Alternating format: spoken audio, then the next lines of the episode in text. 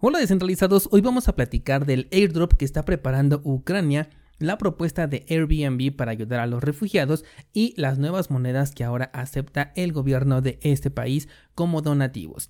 Además, en medio de todo este conflicto hay un tema extremadamente delicado del que hoy te voy a platicar e involucra a Ethereum.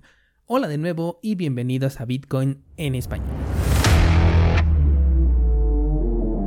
En este podcast adoptamos la filosofía de una economía sin intermediarios, una interacción económica punto a punto que nos permite transferir valor sin ninguna clase de restricción. Hemos cambiado las cadenas centralizadas que limitaron nuestra economía durante años por cadenas de bloques que entregan transparencia a nuestra interacción económica. Y todo gracias a Bitcoin. Te doy la bienvenida a Bitcoin en español un espacio donde somos libres, somos soberanos, pero sobre todo somos descentralizados. Antes de comenzar, quiero adelantarte que mañana no habrá episodio de podcast porque eh, pues estaré fuera y lo más probable es que no me dio tiempo de grabar, así que hoy cerramos la semana y cualquier cambio pues se los hago saber a través de Instagram y en el grupo de Discord.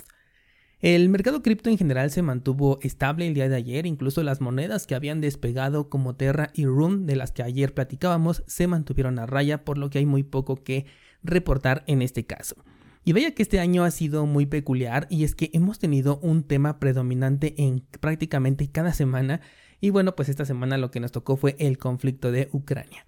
Hoy te quiero comentar sobre el primer airdrop hecho por una entidad gubernamental y es que a través de la cuenta oficial de Twitter, el gobierno de Ucrania publicó la toma de una instantánea, o sea, una foto de la cadena de bloques para identificar a las personas que han apoyado a este país en el conflicto para entregarles un airdrop que no es otra cosa que la entrega de tokens de gobernanza como agradecimiento por cualquier clase de participación.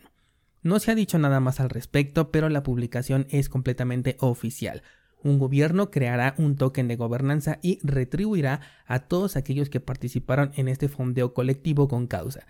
Me parece muy interesante el ver cómo un evento de esta magnitud puede acelerar el cambio, tal como sucedió en su momento con la pandemia, que aceleró los efectos de la crisis que ya era por todos conocida.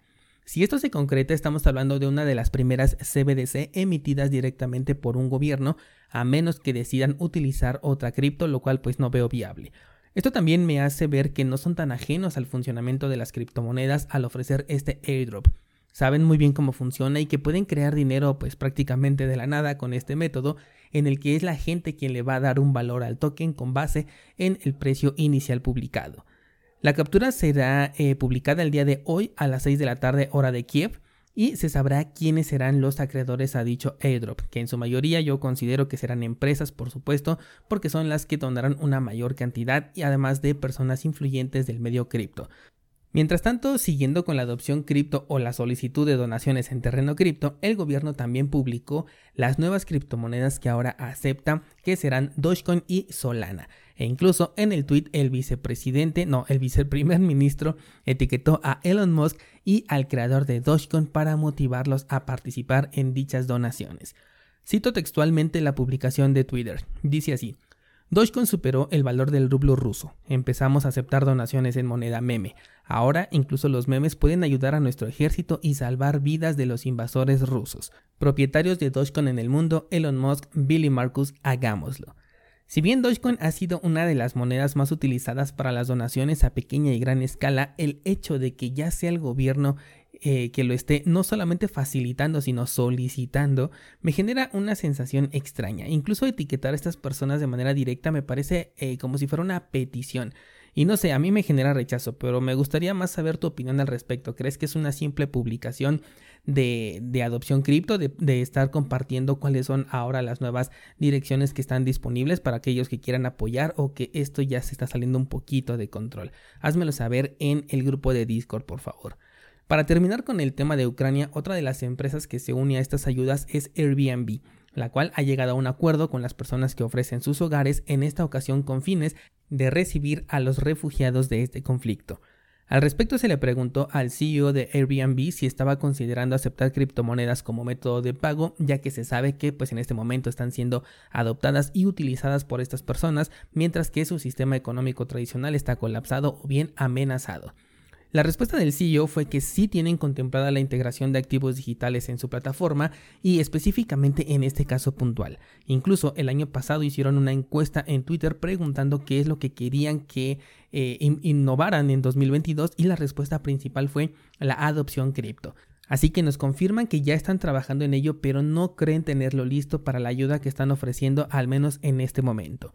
Sería muy interesante que Airbnb aceptara este método de pago, finalmente sus servicios son internacionales y poder utilizar un activo que también lo es les traería a todos muchos beneficios.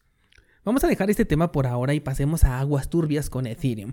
La información que te voy a compartir apenas la he podido encontrar en inglés, ha sido muy poca y se supone que es una especie de filtración, por lo que vamos a tomarla con pinzas, ¿vale?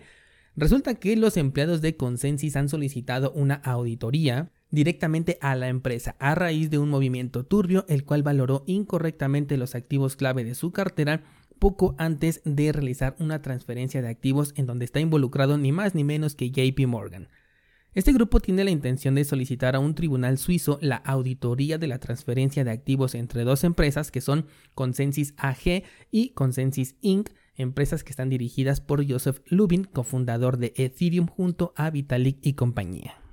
El enfoque de esta auditoría está en revisar la participación que JP Morgan adquiriría de plataformas como Metamask e Infura, producto de un préstamo de 39 millones que Lubin, el cofundador de Ethereum, hizo a Consensus. ¿Qué quiere decir todo esto que acabo de decir? Ok, Infura es el proveedor principal de los nodos de Ethereum. Prácticamente se puede considerar como el alma de Ethereum. Por eso cuando hablamos de descentralización muchas veces he mencionado que Ethereum no lo es o yo no lo considero porque gran parte de su funcionamiento se lo debe apenas a un par de empresas y una de ellas, la más grande, la más importante es Infura, que está controlada por Consensus. Si Infura es el alma, Metamask sería el cuerpo y resulta que también es de esta misma empresa. Bueno, pues esta empresa de la mano del cofundador de Ethereum ha demostrado tener una excelente asociación con JP Morgan, a quien además le han entregado una participación considerable tanto de Infura como de Metamask. Lo que se busca en este momento es que se le dé reverso a toda esta negociación por considerarse una transferencia ilegal, al menos esto es lo que el grupo está demandando.